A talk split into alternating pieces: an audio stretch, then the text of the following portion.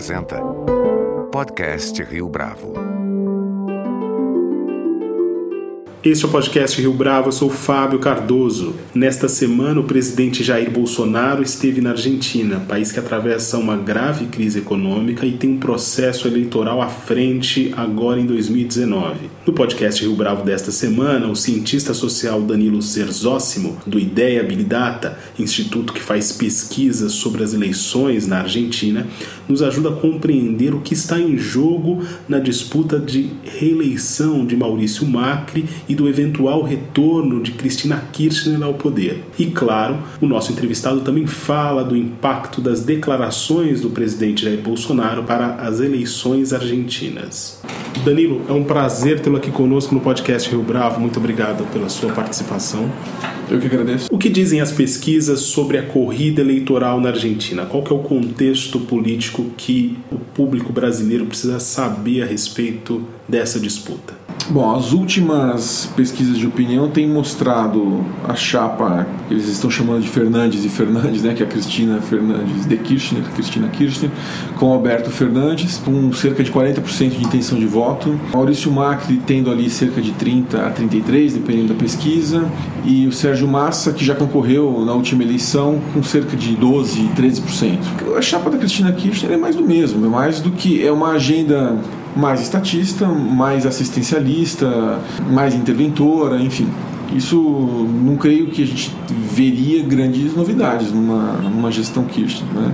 Seria uma gestão Kirchner, apesar de ah, ela estar. Sim, sim. Ela não encabeçar a chapa. Sim, porque o, o cabeça da chapa, o Alberto Fernandes, foi uma espécie de chefe da Casa Civil, se não me falha a memória, do governo Néstor Kirchner. Ela mesma disse recentemente, no vídeo em que ela anuncia que ia concorrer como vice-presidente, que o conhece há mais de 20 anos, etc. Já teve suas diferenças com ele. Na política argentina, todo mundo já teve diferença com todo mundo e todo mundo em algum momento já se conciliou com. Então, existe uma acomodação de interesses muito grande na, na política argentina. Você tem candidatos como o economista Roberto Lavanha, que foi ministro do Duralde e do Kirchner, do Néstor Kirchner, o Sérgio Massa, que é, é um candidato, digamos, do peronismo mais clássico, que são vistos como uma terceira via. Agora, aparentemente, neste momento, a sociedade argentina não parece disposta a apostar numa terceira via, embora exista um certo espaço para que isso ocorra. Né? A chapa da Cristina Kirchner tem cerca de 40% de intenção de voto, o Macri 30%, uma série de candidatos pulverizando o restante dos votos com indecisos. É, o quanto isso pode mudar daqui até lá também é difícil de dizer, porque o cenário argentino é muito pouco simples de interpretar, mas enfim, há espaço para uma terceira via do ponto de vista do que, se, do que tem na, na, oferta. Agora, a demanda não parece ser por uma terceira via, né? esse é o meu ponto. O que é a história recente das eleições que tem acontecido ao redor do mundo indicam a propósito do cenário da corrida eleitoral na Argentina? A gente pode fazer assim algum tipo de comparação, algum tipo de paralelo? Acho que no caso da Argentina, é, a eleição do Macri em 2015, ela já indicava a força do discurso, talvez do bom gestor, muito mais do que do anti-establishment. É, isso já era, inclusive, um discurso que era muito presente no Brasil, ali, nas eleições, especialmente aqui em São Paulo, com a vitória do Dória, né?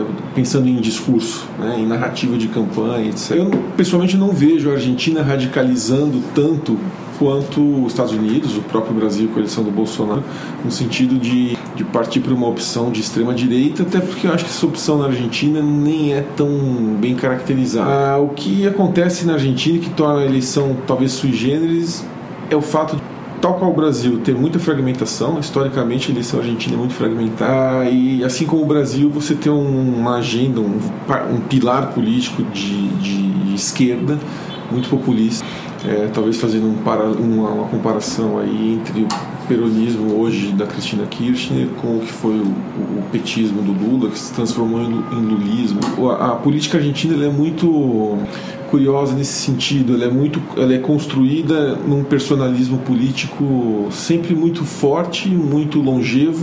É, que se sobrepõe às instituições de certa maneira. Então você tem, obviamente, o peronismo é o exemplo mais clássico, mas quando você olha para cenário da Argentina hoje, você fala em macrismo, em, em kirchnerismo, em todos os agentes políticos parecem querer personalizar, personificar é, a política para si acima de qualquer instituição partidária, é, é, enfim, é muito curioso. Isso é um traço talvez muito único da Argentina por conta do populismo da Argentina talvez ter sido muito mais forte do que em qualquer outro país da América Latina, por exemplo. É, o kirchnerismo foi uma ruptura no peronismo e possivelmente é o exemplo mais bem acabado desse personalismo, digamos, moderno que eu estou me referindo, e praticamente uma dinastia política, né? Se você for pensar em Néstor Kirchner, depois Cristina, e ela se tornou uma figura muito forte na política argentina. Aliás, esse fenômeno ele é responsável por, por criar uma fragmentação no peronismo e é um, mais um exemplo de como a política na Argentina é fragmentada, pulverizada. Os rótulos eles são muito maleáveis também na Argentina você tem as esferas, digamos, municipais, provinciais, equivalente à eleição estadual aqui, elas se, essas peças se movem no, no tabuleiro muito mais conforme o interesse pessoal do agente político, do ator político, do que necessariamente de uma coligação partidária ou algo, ou algo nesse sentido. O que também é muito parecido com o Brasil, embora a roupagem seja um pouco diferente. Contigo, acho que Nestor Kirchner e, e Cristina Kirchner de alguma maneira romperam, pelo menos, é, pegaram para si esse personalismo que foi o dia do peronismo e, e reconfiguraram uma propriedade só deles, assim. E na Argentina a polarização no contexto das mídias sociais também tem sido elevada como ocorre no Brasil? A polarização na Argentina é muito forte. Talvez ela tenha até se adiantado um pouco, né, considerando, enfim, a agenda aí das eleições. Ah, já era esperado que houvesse uma polarização, embora nas eleições da, da Cristina Kirchner ela tenha vencido no primeiro turno. A, a grande polarização começou a acontecer na, na, eleição do Macri e se tornou mais forte nesses últimos quatro anos. Então essa a polarização Cristina Kirchner e, e, e o macrismo, enfim, ela já era esperada, ela se antecipou, os discursos estão mais fortes, sem dúvida estão bem presentes nas redes sociais. É, e há também na Argentina um temor de que a eleição seja muito influenciada por WhatsApp, enfim, por fake news. De resto, muito parecido com o que aconteceu, vem acontecendo em outros países, em outras eleições, enfim. O governo Macri foi bastante criticado por conta do gradualismo. Como é que este Macri chega agora para disputar as eleições em 2019? Ele chega tão inteiro como ele estava em 2015? Não, ele chega bastante fragilizado. Fragilizado porque, primeiro, havia uma promessa de ruptura, de certo modo, de, de, de, uma novidade na política. É, de novo, algo muito parecido com o que a gente vem vendo no Brasil. Essa promessa não se concretizou. É, segundo, a crise econômica ela afeta qualquer eleição. Se a economia vai mal, o, o incumbente ele tende a ir mal. Porque, primeiro, ele é mal avaliado. Se você olha os dados de avaliação do governo Macri, de aprovação do governo, aprovação da figura, do desempenho, do, qualquer que seja a abordagem em relação ao trabalho do Macri hoje, ele é mais negativo do que positivo. Então, governos com taxas de desaprovação mais alta tendem a ter mais dificuldade para se reeleger ou eleger um sucessor. E a economia argentina nesse momento é muito mal. O dólar, a inflação está muito alta, a questão cambial na Argentina tem um peso muito grande na, nas eleições. Então ele chega fragilizado por conta desse contexto econômico e social negativo e chega fragilizado também por conta até da incerteza que até outro dia ele tinha dentro do próprio partido, da própria coligação. Até 15 dias atrás se questionava se ele concorreria à reeleição ou se o partido colocaria a governadora da província de Buenos Aires para concorrer no lugar dele. Esse contexto de instabilidade é muito ruim para ele e os quatro anos foram muito desgastantes, o que trouxe também um certo desgaste dentro da, da coligação, dos partidários, enfim. Para quem não teve a oportunidade de acompanhar quão desgastantes foram esses últimos quatro anos, em termos de opinião pública, o que, que isso representa? Olhando as sondagens de opinião pública, de avaliação de governo na Argentina, é um cenário que eventualmente pode até ser muito parecido com o que pode acontecer no Brasil, no caso do Bolsonaro. Um passo atrás até. No caso do Macri, é bom é, sempre ter em mente que ele foi eleito em 2015 numa eleição muito apertada. A eleição do Macri foi a primeira na Argentina com o segundo turno. Até então nunca tinha havido uma, uma eleição presidencial com o segundo turno. A própria Cristina Kirchner, numa das eleições, acho que na primeira, se não me falha a memória, ganhou meio de lavada. O Macri, portanto, ele, se, ele, ele foi eleito numa eleição do tipo 51% dos votos válidos, o, o oponente teve 49%, foi uma coisa assim. Foi uma eleição muito próxima, muito acirrada. É, e foi uma eleição onde ele basicamente conquistou os votos é, na província de Buenos Aires. Ele havia sido prefeito de Buenos Aires, então ele sempre foi uma figura muito forte na, na Argentina central, digamos assim. A província de Buenos Aires ela é, ela é responsável por cerca de 35% dos votos na Argentina. Aí o candidato, então, é, de então, lá na, em 2015, o oponente dele, é, conquistou os votos no, no interior, da, no norte e no sul da Argentina, num fenômeno talvez muito parecido com, com o que acontece no Brasil, que o norte e nordeste vota mais no PT, o, o, o sul e sudeste vota mais, votava mais no PSDB para pegar os exemplos, digamos, de, de, de, eleições mais clássicas no Brasil. Ainda que tenha sido uma eleição acirrada, ele foi eleito por, com, com a narrativa da renovação.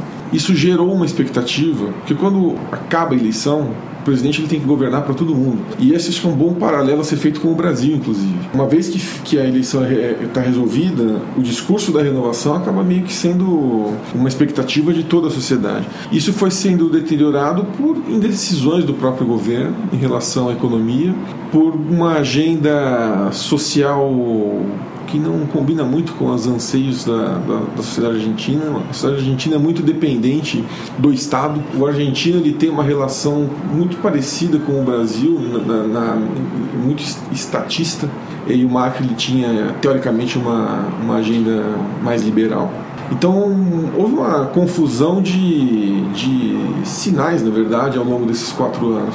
Mas o desgaste maior que deixa numa situação de fragilidade é de fato a situação econômica, porque por mais que você pegue a agenda social, a agenda de pensando em comportamentos, etc, que é importante, é relevante, o que no final das contas conta mesmo é a economia. Você pega o fenômeno Bolsonaro no Brasil com uma agenda radical, falando de costumes, etc. Isso só foi possível porque a economia degringolou. A corrupção no Brasil que foi usada como não, não sem razão, porque corrupção no Brasil, assim como na Argentina, é um problema, ela ganha corpo quando a economia está mal.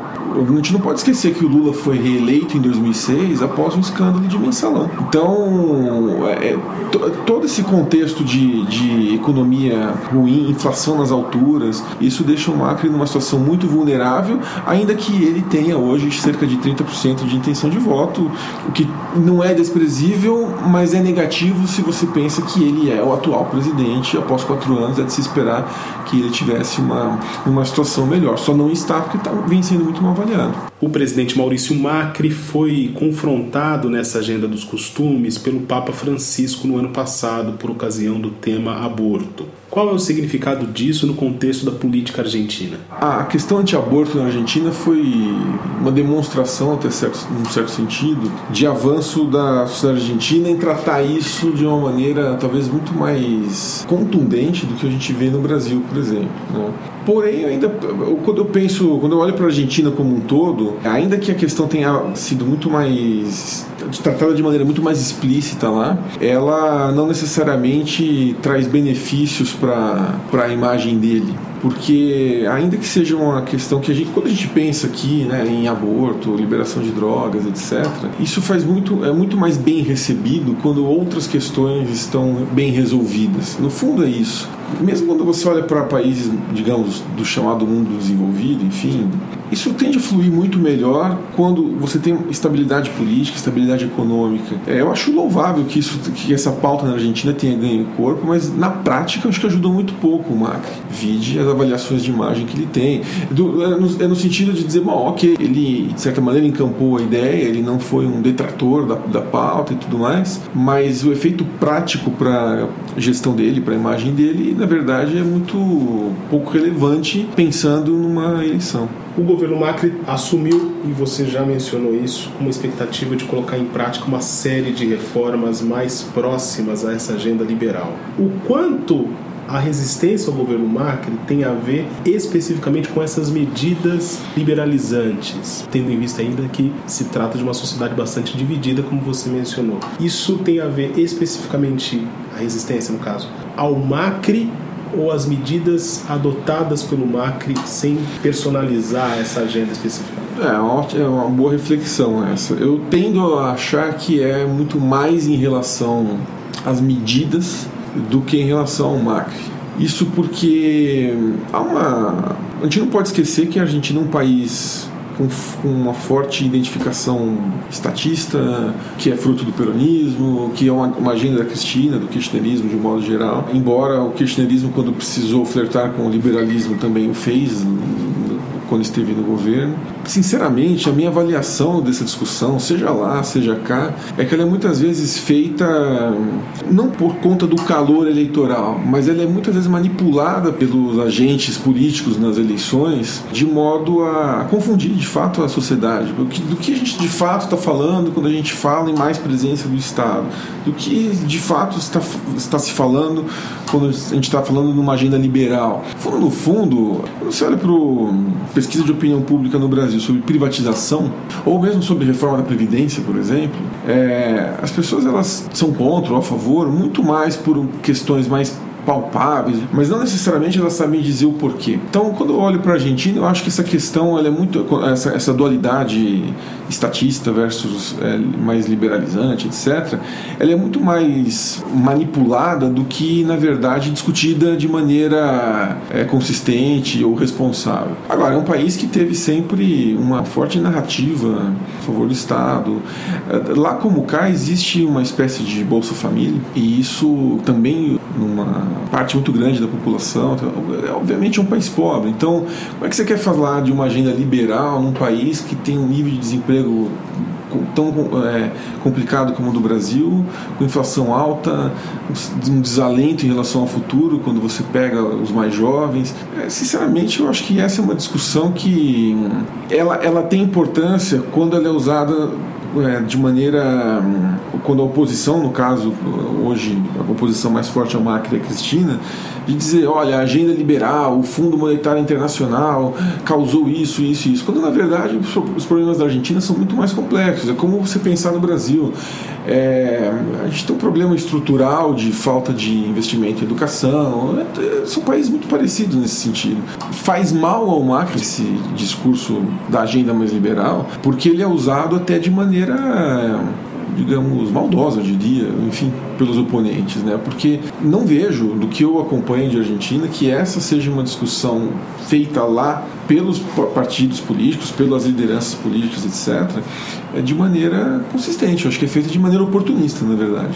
Muito parecido com o que acontece no Brasil. Quando a gente pensa no impacto dessa discussão na opinião pública. Como o povo recebe esse tipo de debate, enfim, quando ele existe, e como ele digere, até que ponto as pessoas são capazes de elaborar essas questões que não seja ali pensando de maneira mais pragmática no dia a dia, que no fundo é os serviços públicos são muito ruins ou são muito bons, no caso dos dois países são muito ruins, eu tenho emprego, eu não tenho emprego. No fundo, o racional é esse. O presidente Jair Bolsonaro tem se manifestado de forma bastante contundente em relação às eleições argentinas. Há quem diga, inclusive, que não é papel do presidente da República se posicionar dessa forma em favor de um candidato a essa altura do campeonato. De algum modo, tendo em vista o espaço que o Brasil ocupa no imaginário da América do Sul, em particular, da América Latina em geral, as declarações do presidente Jair Bolsonaro têm força para provocar algum tipo de alteração no cenário político argentino? Não. Primeiro que o Brasil não tem hoje o papel que teve na era Lula, por exemplo. Acho que ele pode causar alguns ruídos, mas no caso específico da Argentina, acho que ele eventualmente demonstrar algum apoio não vai ter grandes, trazer grandes danos para quem quer que seja. No caso ele já, deu, já declarou apoio ao Macri, enfim, preferência pelo menos, né? Não acho que, que traga um grande, grande, grande influência. Caso algum ruído, alguma coisa é, talvez pontual, mas o peso do Brasil e do Bolsonaro hoje na América do Sul, até pelos nossos próprios problemas internos, é muito pequeno. O que essa trajetória de transição política que a Argentina experimentou ao longo dos últimos quatro anos tem a ensinar para o Brasil, imaginando que o nosso país vai olhar os exemplos que foram ali aplicados em termos de reformas, em termos mesmo de mobilização da opinião pública junto ao governo, contra o governo? Essa é uma, uma, outra ótima reflexão a ser feita. Bom, primeiro, eu acho que quando o, o caso da Argentina ele tem uma, algumas especificidades que, quando faço essa comparação com o Brasil, eu acho que lá algumas coisas são mais graves, que seria Acho que a pulverização política na Argentina é, é, mais grave, ela tem impacto mais negativo lá do que tem aqui, ainda que a pulverização política aqui seja muito grande também. Penso que a oposição na Argentina contribuiu muito pouco. O papel da oposição, além de deveria ser fiscalizar, fazer um contraponto, eu talvez esteja sendo muito utópico, especialmente pensando no Brasil, na Argentina, enfim, mas deveria ser assim. E eu acho que o Brasil deveria tentar aprender com isso no sentido de, de, na verdade o Brasil hoje nem tem uma oposição organizada embora eu ache que o que vai nascer é, do ponto de vista de oposição no Brasil tende a ser no médio prazo muito mais saudável do que a gente teve até hoje. Muito por conta do, de uma eleição mais radical no Brasil do que foi em 2015 e do que será agora. A gente não tem lá uma pauta de extrema direita como a gente teve aqui é, acho que lá você tem grandes discussões, uma grande polarização, mas que são muito, de certa maneira, conhecidas já do eleitorado argentino, da, da sociedade argentina. Aliás, acho que essa é uma questão, talvez, que a gente poderia pensar do ponto de vista de aprendizado, né? que é a renovação na política. Quando a gente olha para as últimas eleições na Argentina, a gente está falando da, de novo da Cristina Kirchner, agora saindo, é, se colocando como candidata a vice-presidente do Alberto Fernandes, mas ela foi presidente já duas vezes, o marido já havia sido presidente, então é, eu, eu pessoalmente não, não gosto dessa dinastia, desse personalismo político. Acho que faz muito mal para as democracias. É, acho que isso é uma lição que a gente deveria aprender, de mais renovação na política. Eu acho que o Brasil, de certa maneira, o fez nas últimas eleições. Houve renovação na política brasileira. Se foi boa ou foi ruim, isso é uma outra conversa. Mas acho que o povo tentou renovar. Eu acho que talvez essa seja a grande, a grande questão para mim, de evitar esse tipo de feudo político. A política da Argentina é muito feudal. A gente tem isso muito presente no Brasil ainda. A gente tem ainda algumas capitanias hereditárias. Eu acho que isso sofreu aí algum abalo nas últimas eleições. Se há algo na política da Argentina que eu gostaria que fosse evitado aqui ou reduzido, eliminado aqui, esse personalismo que geram esses feudos políticos. É, isso faz muito mal para a democracia. Danilo, queria te agradecer pela entrevista. Muito obrigado pela sua participação aqui no podcast Rio Bravo. Eu que agradeço, foi um prazer. Este foi mais um podcast Rio Bravo, que agora também está disponível no Spotify. Você pode comentar essa entrevista no SoundCloud, no iTunes ou no Facebook da Rio Bravo.